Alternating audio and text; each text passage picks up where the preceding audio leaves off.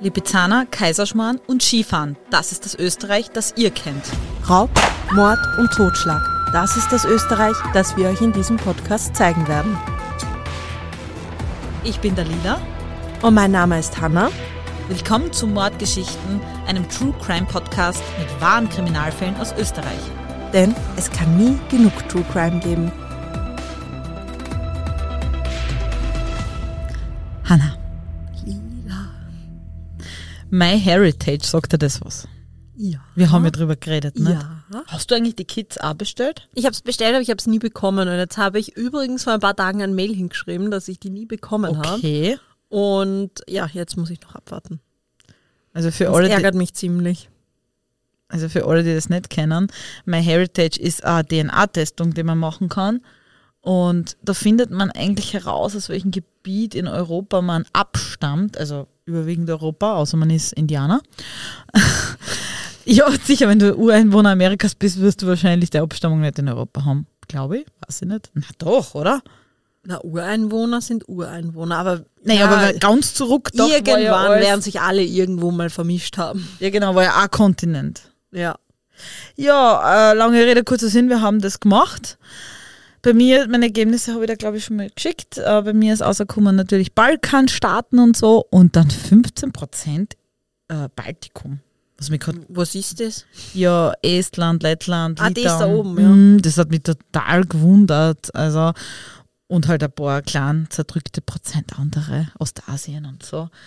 Aber was viel witziger an der ganzen Geschichte ist, wenn du diesen Test gemacht hast, dann wirst du in diese Datenbank aufgenommen und du kannst halt dann auch schauen, wer hat eine ähnliche DNA. Also so weit strukturierte äh, Verwandte kann man ausfiltern. Und dann kann man sein Profil dort erstellen, damit halt der Stammbaum mit einem anderen verknüpft wird und eben der halt immer größer wird. Und jetzt hat der Robert, da wir verheiratet sind, haben wir dann irgendwann mal den gleichen Stammbaum gehabt. Weil wenn Ja. wir dann Kinder zusammen haben, quasi haben die das gleiche DNA-Material. Und ich habe mich der Wahl um die Nachwelt gekümmert. Weil du kannst, dann habe ich die einzige Rubrik, die ich gefunden habe, war Fotos hinzufügen. Das bleibt ja ewig gespeichert. Ja. Und dann habe ich einfach, weiß nicht, dann habe ich Fotos hinzugefügt von die Hunde, dann habe ich Fotos hinzugefügt. Inwiefern sind die relevant? Entschuldigung.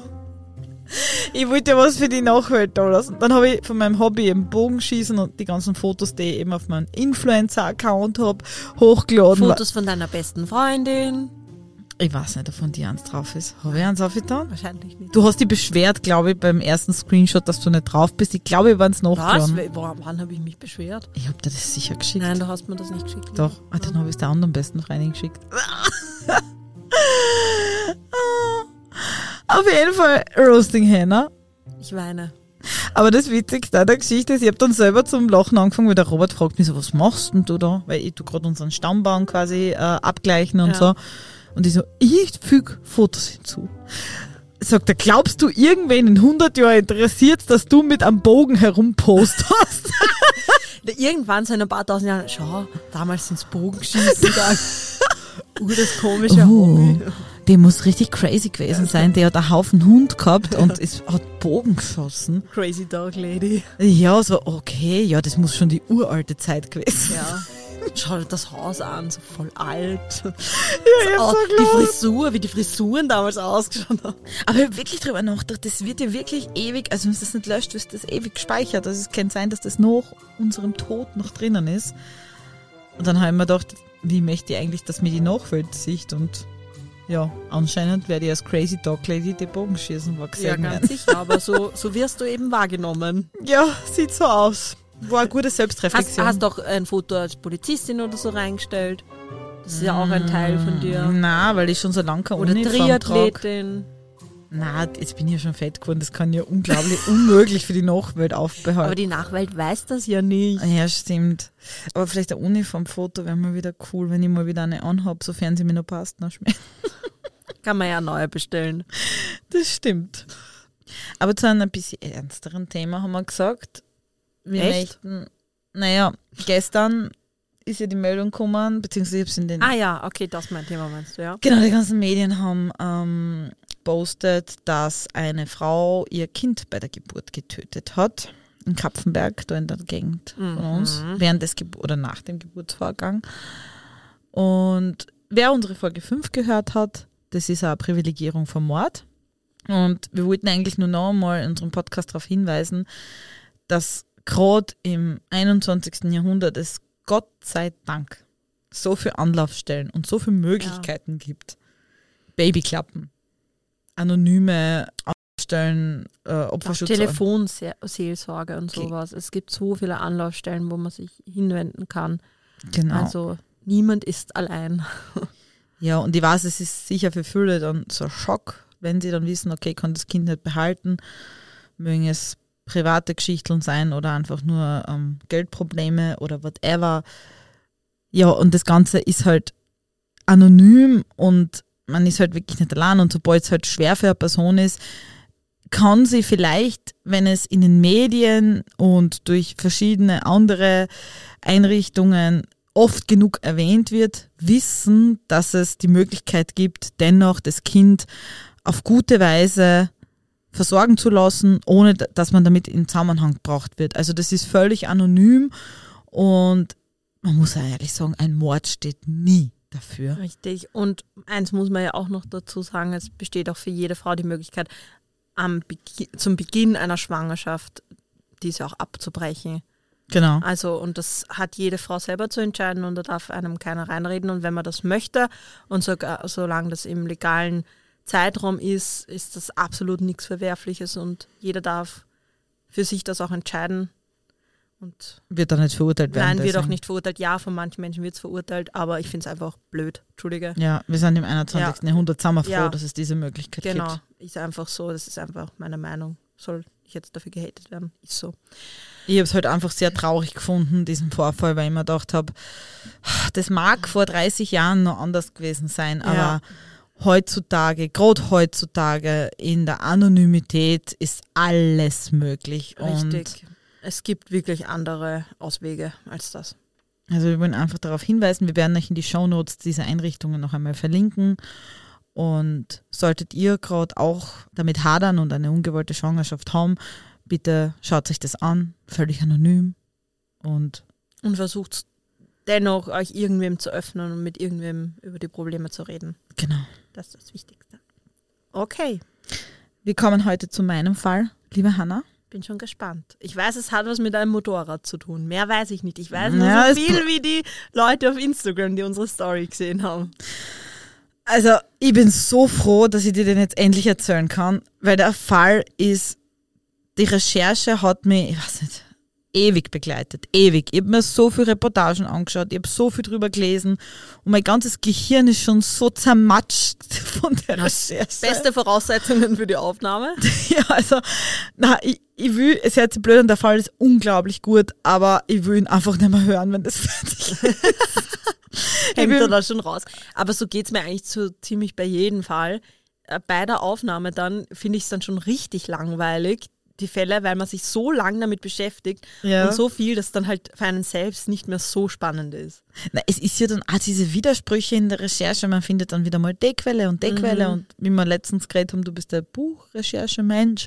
Und, Ja. und ich mache echt viel im Internet oder nur ausschließlich im Internet. Und das, das, das, also da sind teilweise Meldungen und dann liest man eine Falschmeldung von irgendwelchen ähm, komischen Medien oder seltsamen Webseiten und dann denkt man sich, ist an der was dran? Das muss ich auch wieder googeln. Ja, ja, man muss all, jede Recherche nachrecherchieren, also jede Quelle nochmal prüfen. Genau. Halt Und dann muss man es nur in eine Form bringen, dass ihr das Ganze auch noch in ja, bestmöglicher äh, Erzählung aufnehmen könnt. und spannend soll es auch noch sein. genau. Aber da kann ich dich gleich einmal fragen. Und ich habe dich das schon mal gefragt und du hast eigentlich keine Antwort gewusst. Vielleicht bist du ja jetzt schon besser, vielleicht hast du was gemerkt. Kennst du die zwei Personen aus, auf der Austrian Most Wanted List? Du hast mich das noch nie gefragt. Doch, der, Nein, nicht dein Freund ist daneben gesessen und der hat es sofort ja, aber nicht gewusst. in einem Podcast. Nein, ich Der hat es auch nicht gewusst. Der Doch. hat nur gewusst, Doch. den Namen hat er gehört und er hat gewusst, um. er hat sofort den Namen gesagt.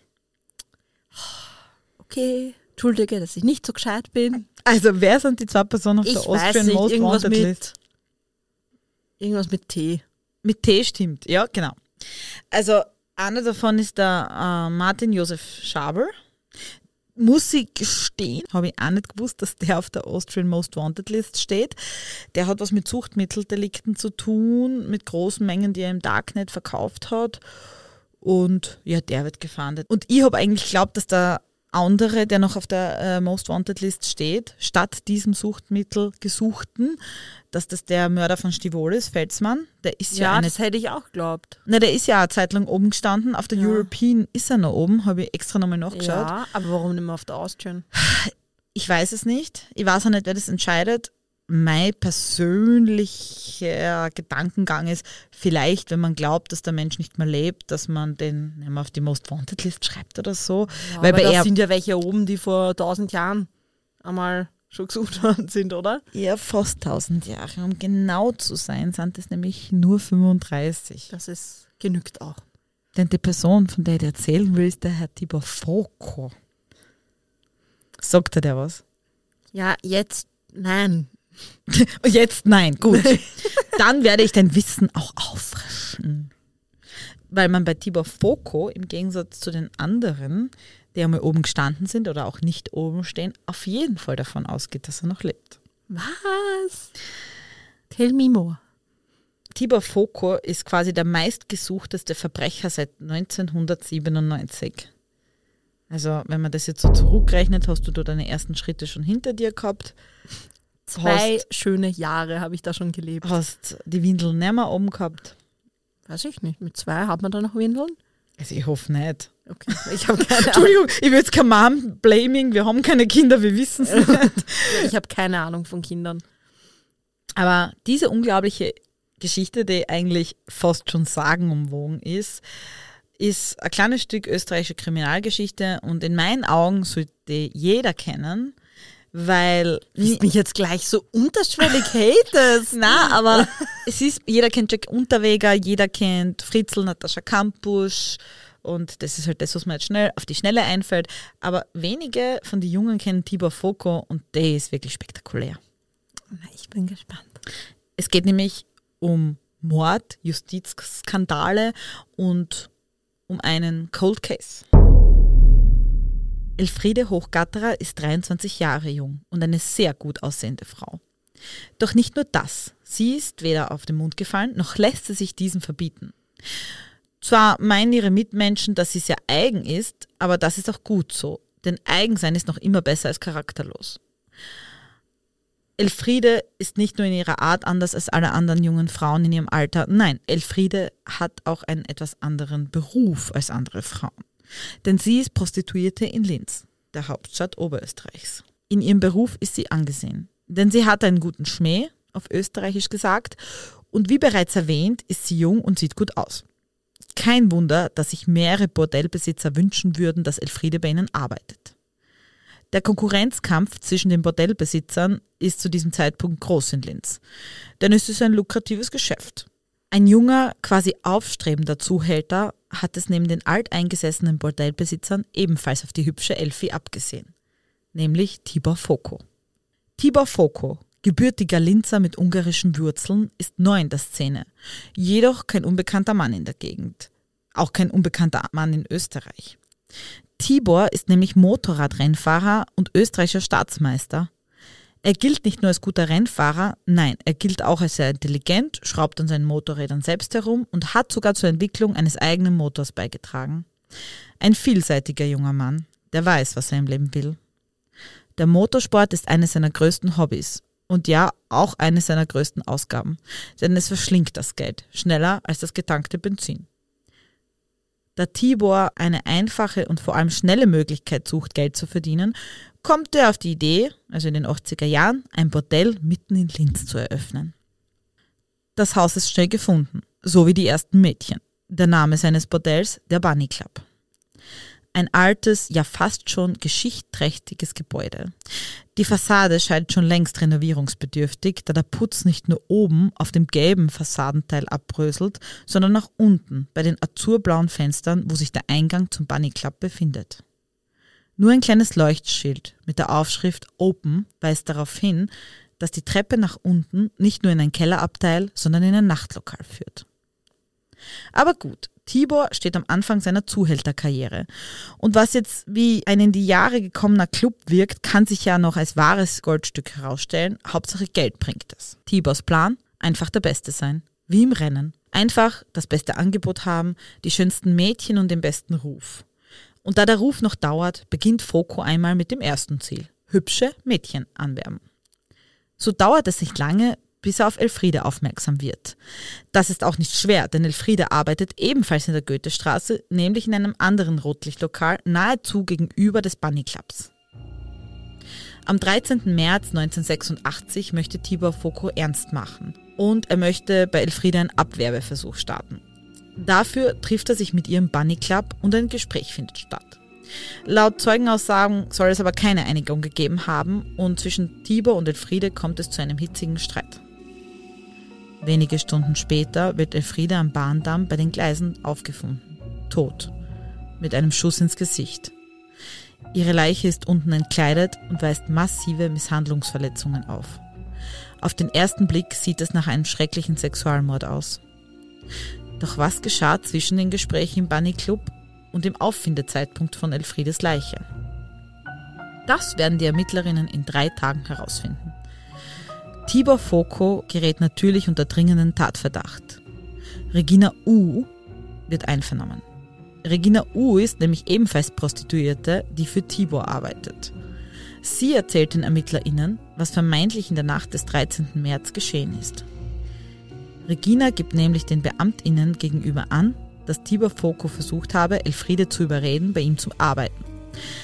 Da sich Elfriede aber nicht überreden lassen hat, hätte Tibor sie in seiner Werkstatt schwer misshandelt, indem er ihr Schläge und Tritte versetzt hatte. Später hätte Elfriede zu den Bahngleisen, 200 Meter weit weg vom Bunny Club, geschliffen. Um seine Taten zu verschleiern, müsse Elfriede sterben. Peter L., ein gemeinsamer Bekannter, hätte ebenfalls geholfen, Elfriede dorthin zu bringen. Dann hätte Tibor ihr seine Pistole in die Hand gegeben, ihren Finger in den Abzug geführt und mit seinem Finger auf den Abzug dann gedrückt, sodass der Schuss sich gelöst hatte und das Projektil in den Kopf von Elfriede fuhr.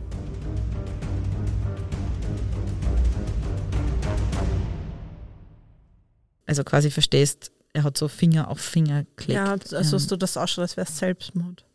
Ja, na, also den Finger dass der Prostituierten, Ja. der ihm geholfen hat. Ach so. Genau, also es waren drei Tatbeteiligte, dieser Peter L., Tibor und diese andere Prostituierte, Ach so, ja. die zu seinem Zeitpunkt eine Geliebte von ihm war und das Opfer. Okay. Und er hätte eben die andere Prostituierte gezwungen, dass sie ihren Finger in, Okay, dass in den Abzug Fingerabdrücke legt. nicht oben sind. Genau, also das wäre jetzt auch mein Gedanke Ja. zu diesem seltsamen Tathergang. Später hätte Tibor noch den Rock des Opfers heruntergezogen, um es wie ein Sexualverbrechen aussehen zu lassen.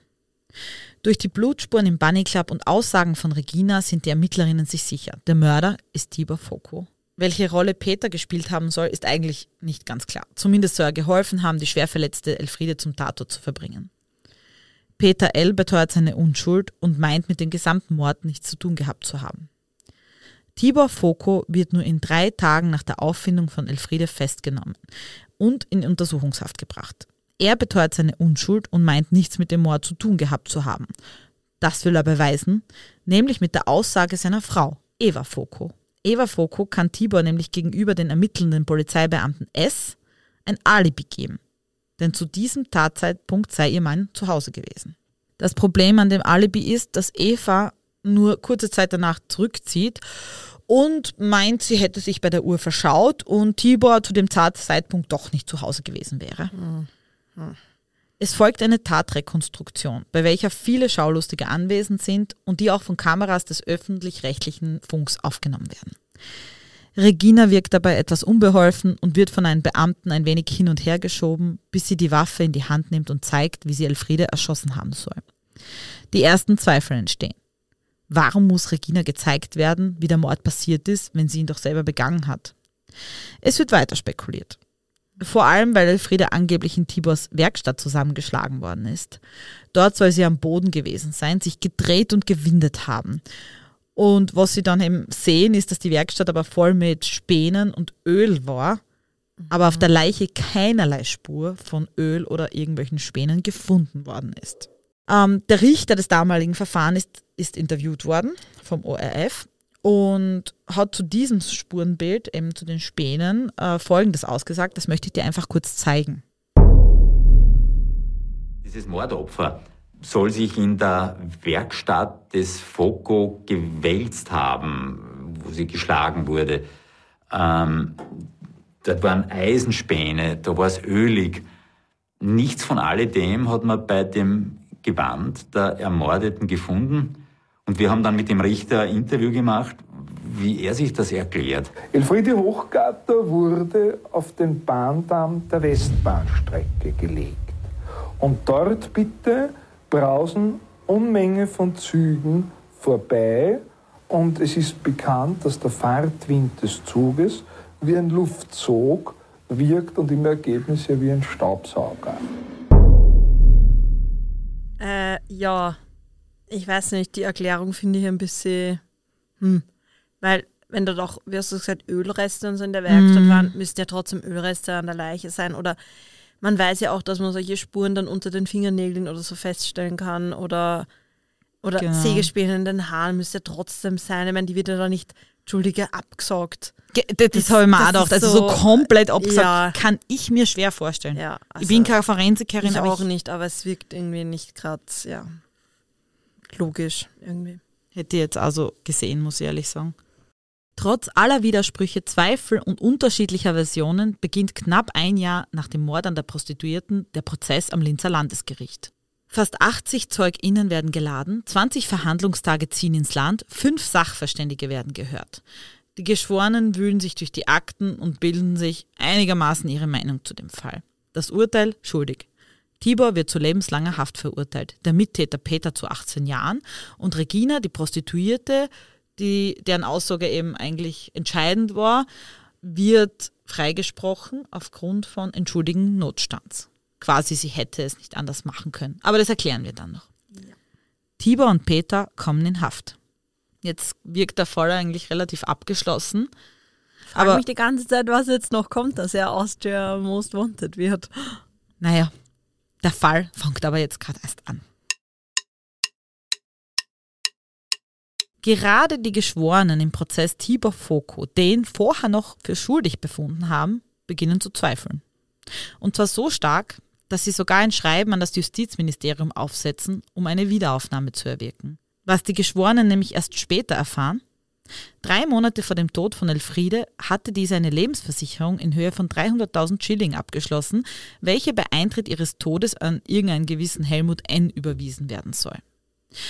Und jetzt hören wir wieder in diesen ORF3-Beitrag rein, was einer der Geschworenen dazu sagt. Dass wir im, Zuge der Vernehmung draufgekommen sind, dass da Unstimmigkeiten sind, dass Zeiten nicht zusammenpassen, dass er auch die Möglichkeit gehabt hat, in dieser Zeit am Tatort zu sein oder in der Nähe vom Tatort war. Der andere Verdächtige. Ja, dass er eigentlich auch die Möglichkeit gehabt hätte, damit beteiligt gewesen zu sein. Ne? Also wie du hörst, ähm, der andere Verdächtige hätte jetzt eigentlich auch die Möglichkeit gehabt, zum Tatzeitpunkt am Tatort dieser, zu sein. Dieser Helmut N. Genau. Ja. Doch der Fall wird noch kurioser. Mhm. Das ist eben nur der Anfang. Nur ein paar Jahre nach der Verhandlung zieht Regina ihre Aussage zurück, also die Prostituierte. Und sie gibt an, dass sie von der Linzer Polizei schwer misshandelt worden ist, sodass sie keinen Ausweg sah und Thibaut belastete, denn für die Polizei war er der Hauptverdächtige und daher auch der einzig in Fragen kommende Mörder von Elfriede. Laut ihrer Aussage wurde sie in den Bauch getreten und geschlagen. Was die Aussage stützt, ist ein Gutachten, welches kurz nachdem sie in Haft gekommen war, gemacht worden ist. Aus diesem geht hervor, dass Regina Verletzungen aufweist, welche zum Zeitpunkt der Festnahme noch nicht vorhanden waren. Auf Peter L. kam sie durch einen reinen Zufall, denn ihr wurden Bilder von diversen Personen vorgehalten und sie wurde gefragt, wen sie da kenne. Da sie nur Peter L. gekannt hatte, tippte sie auf diesen, daraufhin hätte der Polizist gesagt, super, der war dabei. Das ist wohlgemerkt aber ihre Aussage und die vertritt sie bis heute noch und hat öffentlich die öfters in Interviews angegeben. Sie hat ihre Aussage bis heute nicht mehr geändert. An dieser Stelle möchte ich aber fairnesshalber sagen, dass die Maßnahmenbeschwerde abgearbeitet worden ist und ermittelt worden ist und dem Polizisten keine Schuld zugesprochen wurde. Okay. Auch für den Lokalaugenschein, von dem ich dir erzählt habe, wo so viele Leute waren, findet Regina ganz, ganz klare Worte. Aber da lasse ich sie wieder ganz kurz selber sprechen, weil es wird ja immer interessant. Die Verletzungen sind eh später festgestellt worden, aber es hat sich ja keiner mehr darum gekümmert. Wie ist das damals zugegangen, dass Sie überhaupt den Lokalaugenschein mitgemacht haben? Wie wir damals den ersten Lokalaugenschein gehabt haben, ist er der mit mir gegangen. Ich habe zu gesagt, so, und jetzt sag mal eins. Wer hat gesagt, das soll du sein, äh, Freundschaftsverhältnis, ne? Und habe gesagt, jetzt sag mal eines, wie soll ich den Weg finden, wenn ich noch nie dort gewesen bin? Und er hat gesagt, lass mich das noch machen, lass mich das noch machen. Und da sind wir gegangen und der hat halt immer mit der Schulter oder mit dem Arm, das hat ja keiner sehen können. Das, so muss halt gehen. Ne? Okay, also sie behauptet jetzt, dass, ja, dass der Polizist sie sozusagen in die richtige Richtung gedrängt hat. Genau, und dass sie ihr quasi den ganzen Tatablauf gezeigt hätte, wie sie das nachmachen soll. Der vermeintliche Irrtum der Frau Tibor Foko, Eva Foko, scheint auch kein Zufall gewesen sein. Scheint, wohlgemerkt. Sie hat ja gemeint, sie hat sie beim Alibi getäuscht und sie hat auf die Uhr falsch geschaut und er war dann doch nicht zu Hause, hat sie im Nachhinein gemeint. Denn was zum Zeitpunkt der Verhandlung keiner wusste, Eva Foko und der ermittelnde Beamte S pflegen eine intime Beziehung und sind mittlerweile sogar verheiratet. Laut Aussage eines damaligen Polizeibeamten hätte S, also S steht für den anderen Polizisten, der mit Eva Foko verheiratet ist, diese Beziehung auch vor dem Mord mit Eva Foko gehabt. Und das auch unmissverständlich Tibor Foko in seinem Lokal mitgeteilt. Das hat sie aus einer parlamentarischen Anfrage ergeben. Bei einem der einvernommenen Sachverständiger wurde übrigens auch eingebrochen und zufälligerweise Beweismaterial gestohlen, was im Zusammenhang mit Tibor Foko steht. Okay. Dieser Einbruch ist aber erst fünf Jahre später angezeigt worden. Hä? Warum? Zweifel, Zweifel, Zweifel. Und Tibor Foko beteuert weiterhin seine Unschuld. Während Foko in der Haftanstalt Stein sitzt, strebt sein vermeintlicher Mittäter Peter eine Wiederaufnahme an. Und siehe da, die bekommt er auch. Im zweiten Prozess 1992, also sechs Jahre nach dem Mord, wird Peter freigesprochen und bekommt eine Haftentschädigung von ja, circa 300.000 Euro. Da habe ich ganz verschiedene Angaben gefunden.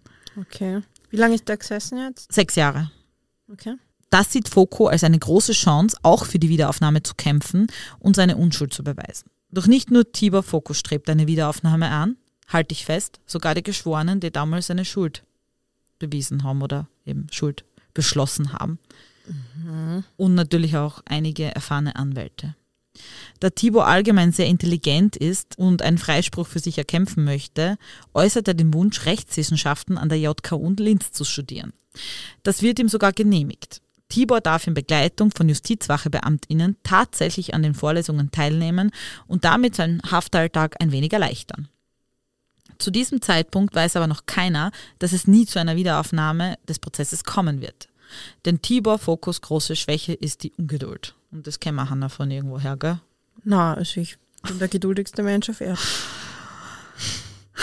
Der 27. April 1995 scheint für die Justizwachebeamten, die Tibor zu JKU Linz begleiten, ein ganz normaler Tag zu sein. Für Tibor ist es aber ein ganz besonderer. Nur hat er das noch niemandem gesagt, doch bald sollte es die ganze Welt wissen. Die Studentinnen nehmen im Hörsaal Platz und der Vortragende legt seine Unterlagen auf den braunen Tisch am Ende des Hörsaals. Der Hörsaal ist etwas Besonderes, denn anders als auf den anderen Universitäten müssen die StudentInnen am Vortragenden vorbeigehen, wenn sie den Saal verlassen. Denn der Außeneingang befindet sich vorne und nicht wie gewöhnt hinten. Doch noch ist Pause und Tibor möchte diese auch nutzen. Tibor gibt an, dass er auf die Toilette müsse, was ihm natürlich ermöglicht wird. Begleitet von den zwei stämmigen und bewaffneten Justizwachebeamten geht Tibor die wenigen Meter zur Toilette in der Nähe des Hörsaales 1. Da er sich mit den Beamten über künftige Lehrveranstaltungen unterhält, fällt ihm ein, dass er kurz noch etwas nachsehen müsse im Hörsaal 1. Und in diesem Moment verschwindet er einfach einige kleine Augenblicke aus dem Sichtfeld der Justizwachebeamten. Tibor geht so schnell wie nötig, aber so langsam wie möglich, dass es unauffällig bleibt zu den Toiletten. Er hebt den Deckel des Spülkastens und darunter klebt genau das, was er sich erwartet hat, nämlich ein Schlüssel. Was? Er ist überglücklich. So viele Monate Planung, so viele Personen müssten mitwirken und jetzt scheint das Ziel in greifbarer Nähe. Freiheit. Schnell öffnet Tibor ein Fenster und steigt durch dieses hindurch weg aus dem Universitätsgebäude. Da war jetzt der Schlüssel für das Fenster. Na, anderer Schlüssel. Es kommt. Ach, Während die Justizwachebeamten sofort die Suche nach Tibor im Gebäude der JKO Linz starten, befindet er sich bereits am Gelände des Campuses. Geradeaus bis zur Kreuzung der Gehwege, dann links, dann wieder geradeaus, denkt sich der 27-Jährige. Endlich erreicht er die Garage und in der Garage erblickt er das Fahrzeug, was ihm seinen Ritt in die Freiheit ermöglichen wird. Eine schwarze Kawasaki ZX750F Ninja. ah, dafür ist der Schlüssel. Das lässt das Herz des ehemaligen Motorradmeisters höher schlagen. Übrigens, by the way, das ist auch eines meiner Lieblingsmotorräder. Echt? Mhm. Du kennst dich mit Motorrädern aus? Eigentlich nicht, aber ich kenne zwei, drei und eines davon ist das und das finde ich am allercoolsten. cool. Muss ich dann ein Foto anschauen davon? Ja. Ausschaut. Auf der Kawasaki liegt ein Rucksack mit Proviant, Chips, Wurstbrote, die er sehr mag, Geld und Motorradgewand. Tibor zieht sich die schwere lederne Motorradkluft an, steigt auf die Ninja, startet den Motor und gibt Gas. Und er verschwindet. Bis heute.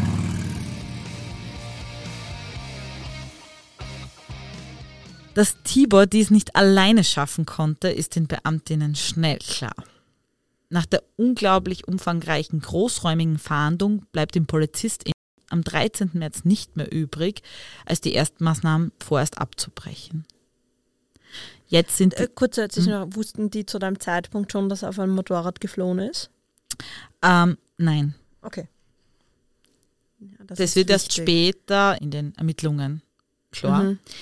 So geht er dann auch warum. Jetzt sind die Kriminalbeamtinnen dran. Schnell werden einige Fluchthelferinnen ausgeforscht und angezeigt. Man geht davon aus, dass es acht Personen waren, welche an der Planung der Flucht beteiligt waren. Eine Person, der man es nachweisen konnte, ist Trudy Truth. Unter anderem war sie dafür zuständig, dass die Kawasaki bereitstand und der Rucksack mit den Utensilien gepackt war. Und sie hat zum Beispiel auch die Wege zur grünen Grenze abfotografiert, weil damals hat es ja kein Internet oder Google Maps gegeben. Ah, ja, stimmt. Trudy Truth hat sich mit Tibor angefreundet, als er noch in Stein gesessen ist.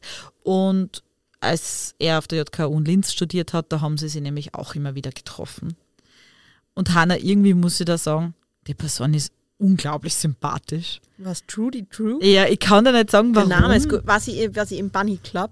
Nein, also das ist keine Prostituierte. Sie heißt dann nicht Trudy Truth, sie äh, heißt anders, aber sie hat ihr sich selber ein Pseudonym gegeben nach der ganzen Geschichte. Also ihre Entschuldigung, die ganze Geschichte klingt ja bis jetzt das sowieso als ein Gangsterfilm, so ja, der Straftäter flüchtet und die Trudy Truth hilft ihm.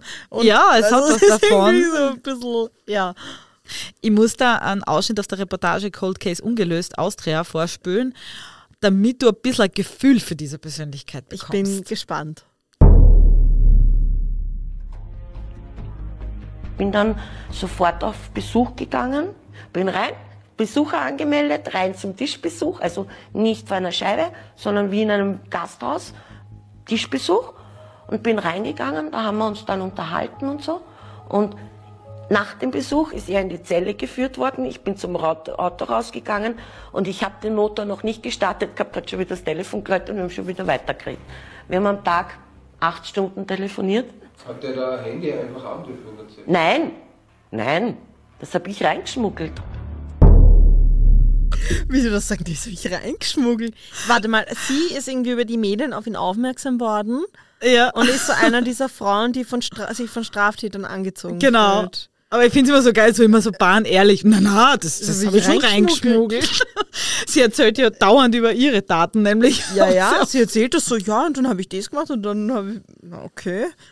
Eine sehr lustige Persönlichkeit auf jeden Fall. Ja, und zur Flucht hat sie eben Folgendes gesagt. Er hat das alles geplant. Es gab da zwei Frauen, ich und noch eine Dame, die war aus Oberösterreich. Das war die Gattin von einem Zahnarzt. Und es gab zwei Mechaniker, die aus den drei Maschinen eine gemacht haben. Und dann gab es noch jemanden, den habe ich aber nie kennengelernt im Hintergrund. Das weiß ich nicht, wer das war. Geplant hat das immer der Tibor und jeder hatte seinen Part, den er zu befolgen hatte. Also ich habe zum Beispiel den Weg zur grünen Grenze abfotografiert. Damals gab es ja noch kein Navi, kein Internet und nichts. Da bin ich die ganzen Wege abgefahren, habe das abfotografiert und habe ihm dann die Fotos reingeschmuggelt.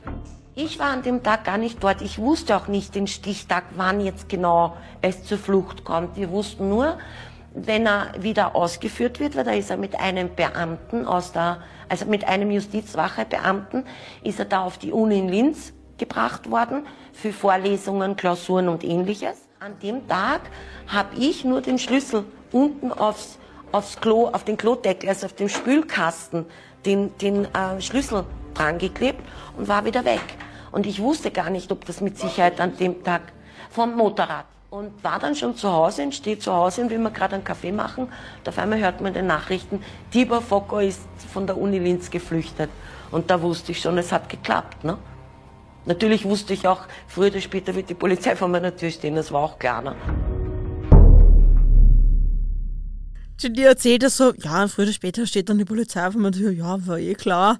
Sie erzählt es die ganze völlig, Zeit völlig so. egal, so, ja, ist, so ist halt passiert, aber nicht so, als wäre es ihr passiert. Also, okay. Sie, sie ist einfach total lustig. Es also, ist echt es ist irgendwie cool. Ich weiß nicht, aber andererseits ja eigentlich nicht okay, weil ich meine, sie hat wahrscheinlich einem Mörder zur Flucht verholfen. sie ist ja auch dann verurteilt worden wegen Begünstigung. Diesen Paragraphen haben wir auch schon besprochen. Genau.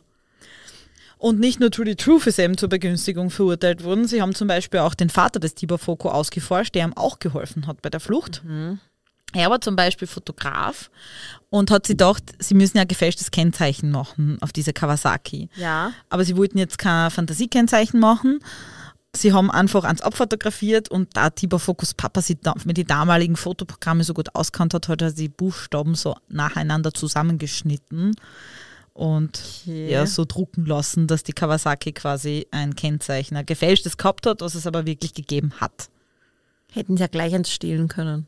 Ja, eigentlich schon. Vielleicht wollten sie nicht nur ein weiteres Delikt. Ja, das wäre wär dann zu viel Kennzeichendiebstahl. Ja, genau. Ja, das wäre ja dann eigentlich sogar Urkundenunterdrückung, oder? Genau. Ja. Die ganzen Fluchthelferinnen ähm, haben auch tatsächlich Strafen bekommen, alle wegen Begünstigung, teilweise Gefängnis und Geldstrafen.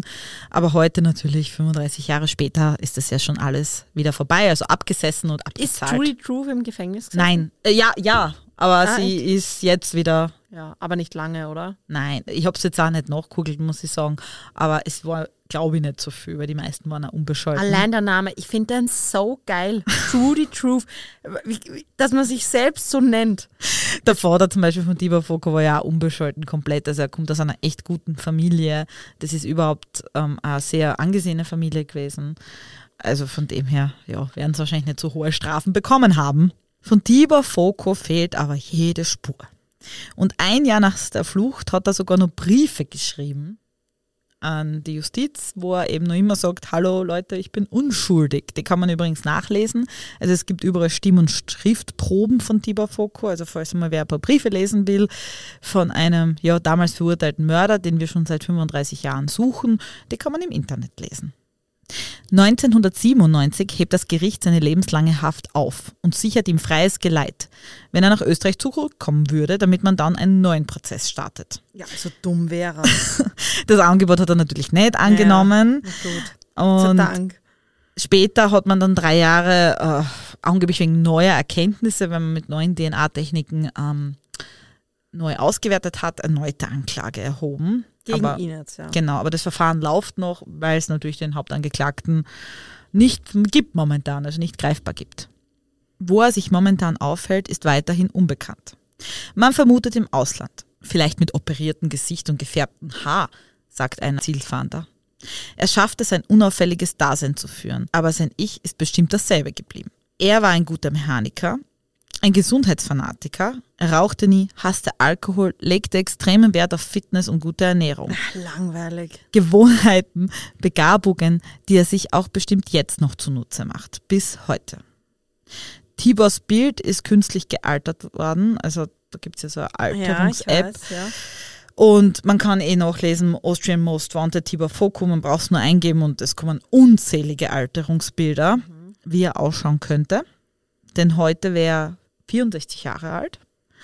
Aber natürlich, glaube ich, gibt es da mal auch recht, dass man sagt, ähm, es ist wirklich schwer, ich glaube, mit so einem Bild etwas nachzustellen, wie einer aussehen könnte.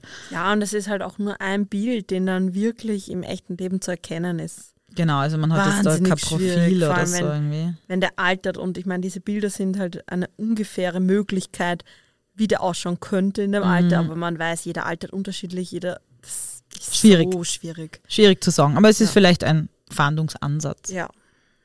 Der Mord an Elfriede bleibt weiterhin ungeklärt und ohne Hauptverdächtigen wird man ihn auch wohl schwer aufklären können. Die einen halten ihn für einen eiskalten Mörder, andere glauben, er sei ein Justizopfer.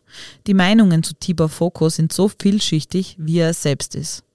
Ob er tatsächlich schuldig oder unschuldig ist, weiß mit Sicherheit nur einer, nämlich er selbst. Nee. Ich hasse Cold Case Fälle. Ja, es ist. Also da er einen gesunden Lebensstil geführt hat, wird er wahrscheinlich noch leben. Und mein zurück zu meiner, meiner Favoritin in dem Fall, der Trudy Truth. Auch meine? ja. Es, er hat, also sie haben ihm ja gefälschte Ausweise gegeben. Hat Mhm. niemand von denen der Polizei irgendwie gestanden, welcher Name auf diesen Ausweisen gestanden Na, ist? das ist auch so, das musst du dir vorstellen, ich habe mir echt viel Dokus angeschaut. So sympathisch die Trudy Truth finde, aber vielleicht sagt sie uns ja mal so im Privaten. So, ja, Ich habe wirklich schon überlegt, ob wir hier nicht mehr schreiben, ah, du, Trudy Truth, möchtest du mit uns quatschen? Ja. Aber ich glaube, dass ich mit zwei Polizistinnen eher nicht über den Fall Ach so, reden ja, stimmt, das vergesse ich immer. Aber es ist super interessant, weil die sind so ähm, ein enges Konstrukt. Also die haben sich gegenseitig gar nicht verpfiffen oder so, die Fluchthelfer. Die sind, die, die, die, die, finden das nur immer toll, dass sie das gemacht haben. Ich habe dann auch gesehen vor Gericht, als die Eltern, die waren schon richtig alt vom Tibor Foko, als die vor Gericht gestellt worden sind, sind so mit einer weißen Rose reingegangen und haben die Strafe mit einem Lächeln aufgenommen. Das ist so arg, weil gerade wenn mehrere Leute involviert sind, steigt einfach die Wahrscheinlichkeit, dass einer von ihnen halt zusammenbricht, einknickt und dann halt doch irgendwas gesteht. Ja, das ist Und in das- dem Fall nicht. Das verstehe ich nicht. Also die Trudy Truth hat da ein Buch geschrieben und sie sagt dann halt auch immer so Auszüge aus dem Buch habe ich lesen können. Ich habe es jetzt nicht ganz gelesen. Immer so, mehr sage ich aber auch nicht. Ja, vielleicht könnte er da wohnen, mehr sage ich auch ja nicht. ur wir wissen, dass sie es weiß. Wahrscheinlich hat vielleicht hat sie sogar noch Kontakt zu ihm. Also meine persönliche Meinung zu der Ja. Geschichte, sie weiß es und die Eltern wissen es. Oder Ja, die Eltern sind mittlerweile verstorben, Ja. aber die haben Vor allem, sie sagt ja, wissen's sie sicher. haben dann so viel telefoniert und die dürften ein recht inniges Verhältnis dann Mhm. schon gehabt haben. Und Die, wi- die weiß das. ich glaube Aber, also meine persönliche Meinung jetzt bitte Und wie, nicht. sag mal, wie arg ist das? Stell dir vor, du bist der Einzige, der weiß, wo Austria's Most Wanted ist. Das ist genau Das so ist der doch Gedanke. urheftig, oder? Der ist mir gestern auch so gekommen. Stell dir vor, du hast so ein Geheimnis. Stell dir, wow. Und es ist schon arg, weil vor allem, es sind ja auch so viele Sachen ungeklärt. Man weiß die genaue Fluchtroute eigentlich nicht. Man weiß zwar Ja. den Weg am Anfang. Aber Trudy Truth weiß das auch. Na, der weiß es sicher, weil der hat sie ja abfotografiert. Ach, sie ist sympathisch, aber irgendwie denke ich mir auch so, ach, du gibst doch raus. Ja, also es ist schon, der Mythos Tibor Foko ist schon ziemlich groß und Ja. du hast es sehr gut angesprochen. Es ist einfach diese Gangstergeschichte, ich glaube, Ja. die hinter die sich verbirgt. Ich wollte das anders aufbauen. F- Äh, eigentlich wollte ich den Fall so machen, dass man ein bisschen mehr über das Opfer redet. Aber das Opfer, ich habe nichts gefunden. Ist meistens leider aus dem Milieu so, Genau. dass es halt dann so abgetan wird, ja, weiter Prostituiertenmord. Leider Gottes, ist leider so. Also es war Ja. wirklich, ich habe und ich habe mich bemüht, ich habe sogar ein Abo auf einer Zeitung abgeschlossen, damit ich einen Beitrag lesen kann, wo ich der Meinung war, dass mehr über das Opfer stehen wird. Mhm. Aber es ist halt übrig gestanden, dass sie halt ja sehr erfolgreich war, nicht auf den Mund gefallen ist, hübsch war. Also Fotos werden wir euch reinstellen auf Instagram. Mordgeschichten Österreich, Österreich mit OE. Aber ich habe leider nicht mehr zu ihrem Leben Ja, gefunden. das ist halt schade, weil ja, man spricht dann halt so viel. Und ich möchte das jetzt auch nicht irgendwie da so, dass das so rüberkommt, dass ach, ich feiere jetzt die Trudy True. Nein, und so. überhaupt nicht, halt- aber es hat auf uns eine Wirkung. Es hat eine Wirkung und es ist halt einfach irgendwie so ein bisschen was Surreales und ein bisschen wie in einem Film. Und natürlich begeistert einen das irgendwie, wenn man nicht, ja, es macht halt einen neugierig. Wir Menschen sind halt neugierig. Aber natürlich müssen wir im Hinterkopf behalten, dass da um Menschenleben geht. genau. Und Ja. dass die Bafoko noch immer ein aufrechtes Verfahren hat und gesucht wird. Ja. Was mir halt stutzig gemacht hat bei dem Fall, das muss ich wirklich sagen, waren doch diese gewissen Pannen, Justizpannen. Ich meine, die wird heute keiner mehr verantworten. Ich habe wirklich von irgendwelchen Staatsanwälten und Gerichtssprechern Interviews geschaut. Aber die waren auch alle, muss ich da ehrlich sagen, die waren so 40 herum. Und jetzt denke ich mir, der Fall ist 35 Jahre her, also die waren damals sicher nicht dafür zuständig. Davon gehe ich aus. Ja, es ist halt, weißt wenn ich dann halt so ein Interview selber das Sta Staatsanwalt, nein, was, was wäre das? Oh, Äh, Nein, der Richter, der Richter, ja. der das. ist übrigens schon verstorben. Ja, der dann sagt, ja, der Zug wirkt wie ein Staubsauger. Das ist halt so eine plumpe Antwort irgendwie. Denke ich mal, das ist auch so respektlos gegenüber den Angehörigen vom Opfer. Ja, das, Das ist irgendwie ich so, ja, ne, das ist ja wie ein Staubsauger, so dumm, dass wir schnell fertig werden mit dem Fall. Das finde ich halt, Es war ja, auch, der Fall war ja eigentlich nicht so groß am Ja. Anfang. Es ist ja, es durch die Flucht dann wahrscheinlich eher größer. genau, geworden. also eigentlich war es unter Anführungszeichen nur unter Anführungszeichen ein Prostituiertenmord. Ah, das ist eh so traurig. Und das, war in der so, damaligen Zeit nicht unüblich. Vor allem Ich Jack weiß, ja. Unterweger war ja zur selben Zeit.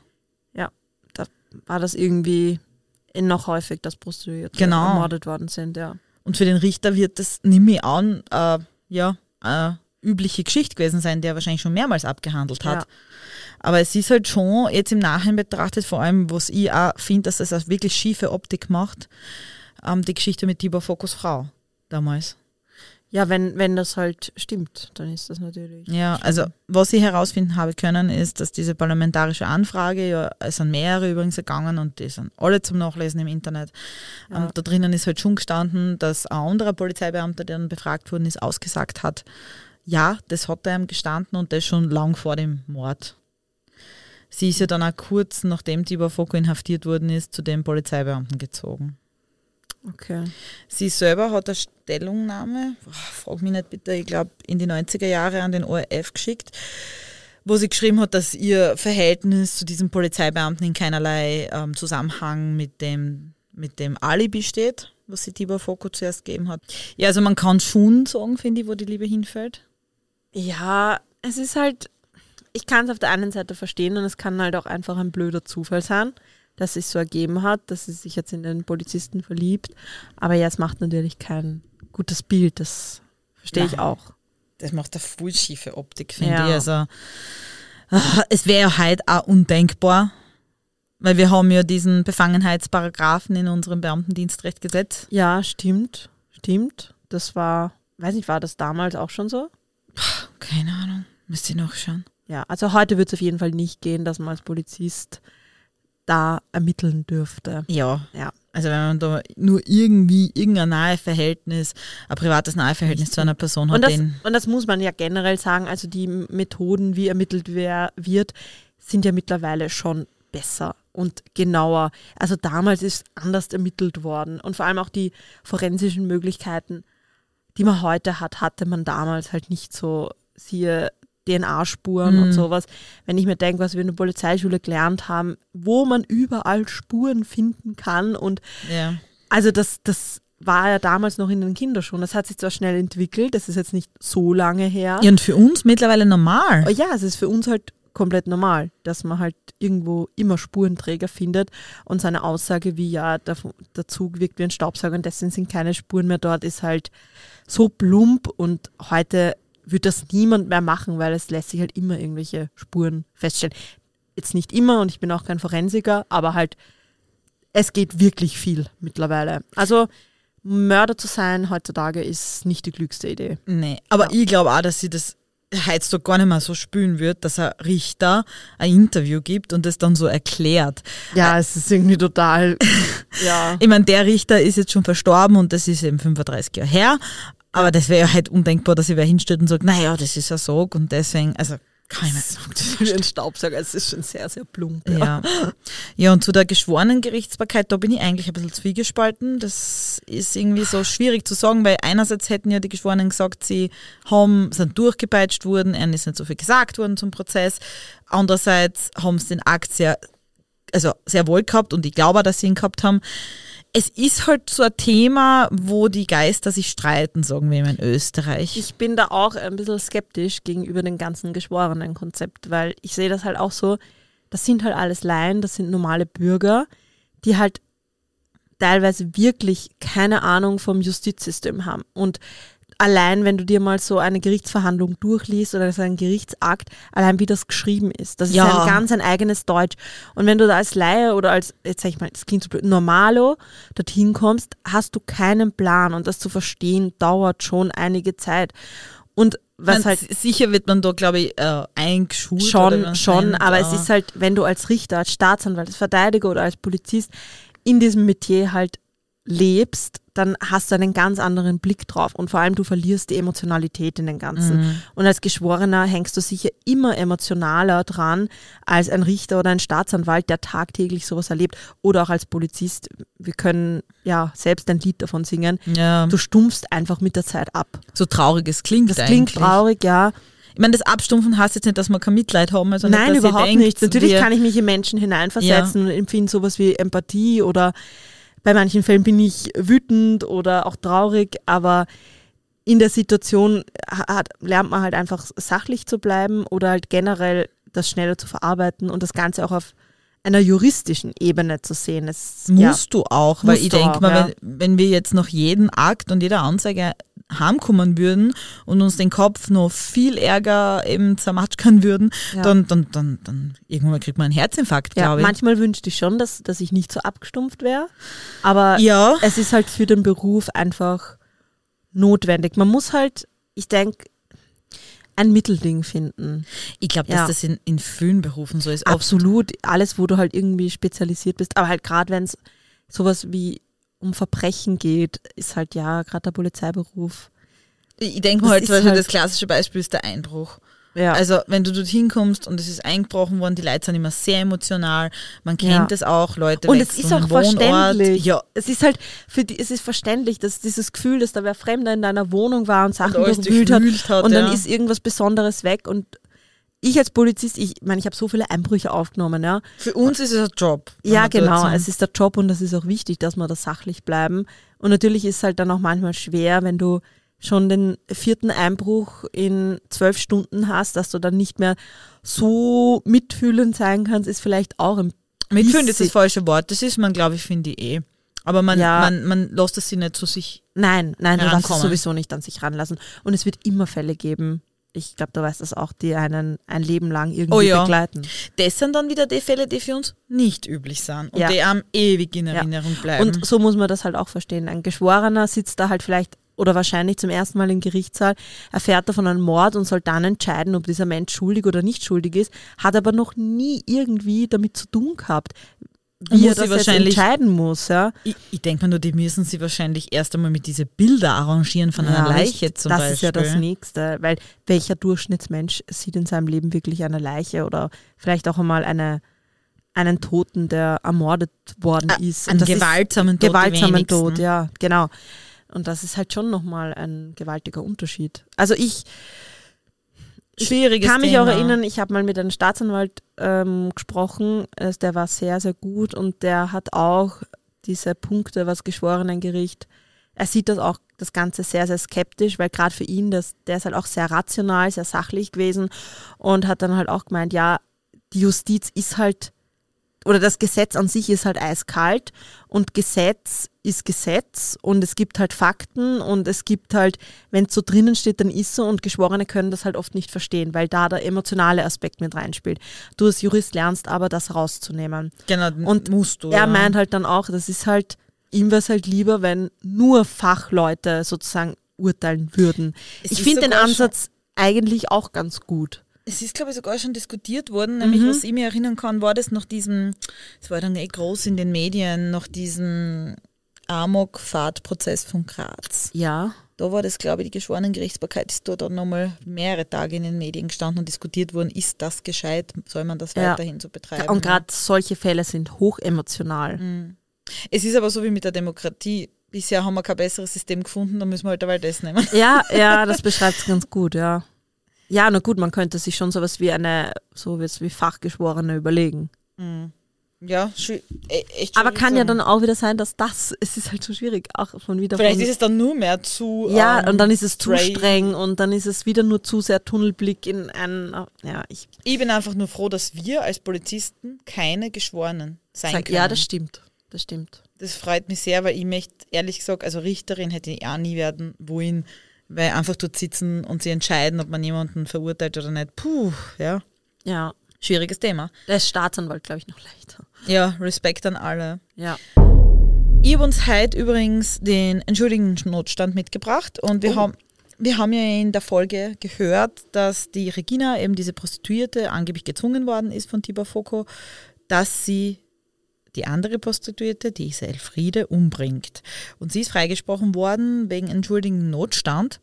Damals ist es eben so erklärt worden, beziehungsweise gerechtfertigt worden, dass sie selber ermordet worden wäre, hätte sie nicht Elfriede ermordet.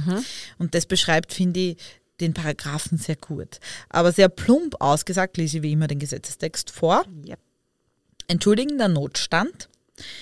Wer eine mit Strafe bedrohte Tat begeht, um einen unmittelbar drohenden, bedeutenden, das ist wichtig, Nachteil von sich oder einer anderen Person abzuwenden, ist entschuldigt, wenn der aus der Tat drohende Schaden nicht unverhältnismäßig schwerer wiegt als der Nachteil, den er abwenden hätte sollen. Juristendeutsch, kompliziert, leicht Also- erklärt wäre es eigentlich mit der Elfi quasi, mit dem Ding, wenn du sie nicht ermordest, dann ermorde ich dich. Also ja, aber wenn, wenn, der, wenn der Täter jetzt gesagt hätte, ja, wenn du sie nicht ermordest, dann schlage ich dich, dann wäre es kein entschuldigender Notstand, weil dann wäre einfach die Tat, die sie an der Elfi begangen hat, also den Mord, schwerwiegender als das, was ihr passieren würde. Genau, weil Leben Ja. steht über der körperlichen Unversehrtheit, ja. Ja. so sagen wir es im Ja. Rechtsjargon. Genau. Aber da gibt es ja einen, wir haben ihn vorher ein bisschen diskutiert, den klassischen Den Polizeischulfall. klassischen Polizeischulfall. Erzähl den die, einmal. Die zwei Freunde auf einem Boot im Meer. Und ich glaube, es eigentlich ist so, es gibt nur eine Schutzweste und es ist heftiges Unwetter und das Boot wird kentern und oder kennt er sogar. oder kentert fix und es gibt eben nur eine ähm, Schwimmweste, dann darfst du dir selbst die Schwimmweste anlegen und deinen besten Freund ertrinken lassen. Dann wäre es ein entschuldigender Notstand. Genau, weil wenn Ja. du sie nicht halt- angelegt hättest, wäre dein Leben Genau. weg gewesen und so ist halt das Leben des anderen weg. Also wenn jedem das selber passiert wäre, dann sozusagen. Genau. Ja, das ist ja quasi Jack, der Jack and Rose Fall aus Titanic. Ja, stimmt, ja. Aber es wäre genug Platz gewesen. Aber was haben wir letztes Mal auch gesehen? Wir haben ein Meme gesehen. Achso, ja, mit den Hunden, gell? Also es war nicht nur, jetzt, jetzt, das müssen wir echt in der Community klären, es war nicht nur Platz für Rose in dem Film Titanic, eben diese Endszene, jeder Ja. kennt sie, sondern auch für zwei Hunde. Mindestens drei Lila. Aber wie gesagt, unsere Hunde würden auf uns liegen oder in uns einkriechen. Also Am liebsten in uns wohnen, das würden sie am liebsten tun. ich muss immer sehr lachen, wenn du mir das Foto schickst, wo der Sabo auf deinem Kopfpolster schläft und du Platz machst. Ja, er verdrängt mich. Es ist, es ist ganz, es ist, eigentlich darf man das nicht laut sagen, aber es ist Wahnsinn. Zum entschuldigen Notstand werden wir euch auf jeden Fall nur ein Posting eintun. Ja, Und zwar, vielleicht mit so coolen Strichmarksalen, die gerade so ertrinken. Ich werde mich bemühen. Ja, voll lila. wisst Danke. ihr eigentlich, wie anstrengend Ja. dieses, äh, dieses Meme, äh, Meme, dieser Beitrag zum Gestalten Jetzt einmal? Lob und Applaus für die Lila. Danke, danke, danke, danke. es war wirklich sehr anstrengend, aber ich habe keine Kosten und Mühen gescheut, um euch mit Strichmanschkern die Begünstigung zu erklären. Vielleicht mache ich das jetzt aber im entschuldigenden Das sind die. Postings, die immer um drei in der Früh entstehen. Ja, es war. Na, na, weißt wie das war? Weißt Was? wie das entstanden ist? Ich war in der Reha. So, und jetzt haben wir dort nicht so viele Pausen dazwischen gehabt. Übrigens habe ich da meine Knüpfsucht noch nicht entdeckt gehabt. Das war, glaube ich, erst der zweite oder dritte Tag. Ja. Und wir haben ein Spiel gespielt und das war so langweilig in der Bewegungstherapie. Da ist es eigentlich ums richtige Werfen von Bällen gegangen. Und es war so ein bisschen so wie Eisstockschießen, sagt ihr das was? Ja. Auf jeden Fall hat man die Bälle eben in einen Kreis werfen müssen und man hat aber auch mit seinem Ball das, den Ball vom anderen Team ausschießen können, dass der weniger Punkte kriegt. Und die Leute haben dann auch sehr langsam geworfen und du kennst mich ja.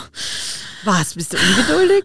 Wie nervös ich werde, wenn jemand langsam arbeitet. Das ist mein persönlicher Trigger. Und dann habe ich mir immer gedacht, okay, wenn ihr einen Ball wirft, dann habe ich drei Bälle, also gegnerisches Team, unser, ich glaube drei Bälle waren es, drei Würfe Zeit, diese Strichmanschkala zu zeichnen. Und dann habe ich das die ganze Zeit gemacht. Also deine Reha scheint sinnvoll zu sein. Zumindest Ja. für unseren Podcast. Ich habe das in die kurzen Pausen genutzt. Sehr gut, sehr gut. Ja, gut. Dann war unser. Gibt es noch irgendeine Anekdote zum Erzählen? Na, Da habe ich dir eh wieder eine super Geschichte erzählt, wie ungeduldig ich bin. du bist ja gar nicht so ungeduldig. Findest? War nicht so schlimm wie ich. Na, du bist, du bist, äh, du bist kontrollsüchtig. Das auch. Ja. Du musst immer die Kontrolle haben. Deswegen taugt dir das Ballspiel nicht. Wer auch so gerne Eisstockschießen oder Ballspiele spielt wie ich, kann es uns ja gerne erzählen. Auf unserer Instagram-Seite Mordgeschichten Österreich. Mit UE geschrieben.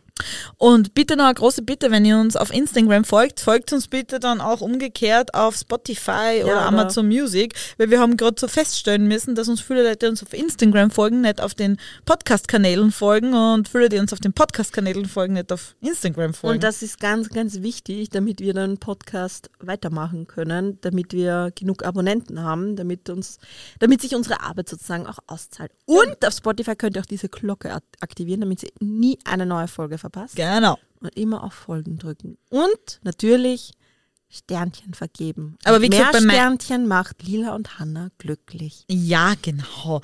Also fünf wären am liebsten, wollte ich nur einwerfen. Aber wir zwingen euch jetzt nicht dazu. Na, ein bisschen. Soll jetzt keine, Bisschen. keine Drohung sein. Okay. fünf Sterne. okay, gut. Gut, wir wünschen euch ein schönes Wochenende, Tag, Immer Nachmittag, schön brav bleiben und ja, fünf Sterne verteilen. Ja. Bye, Ciao. bye.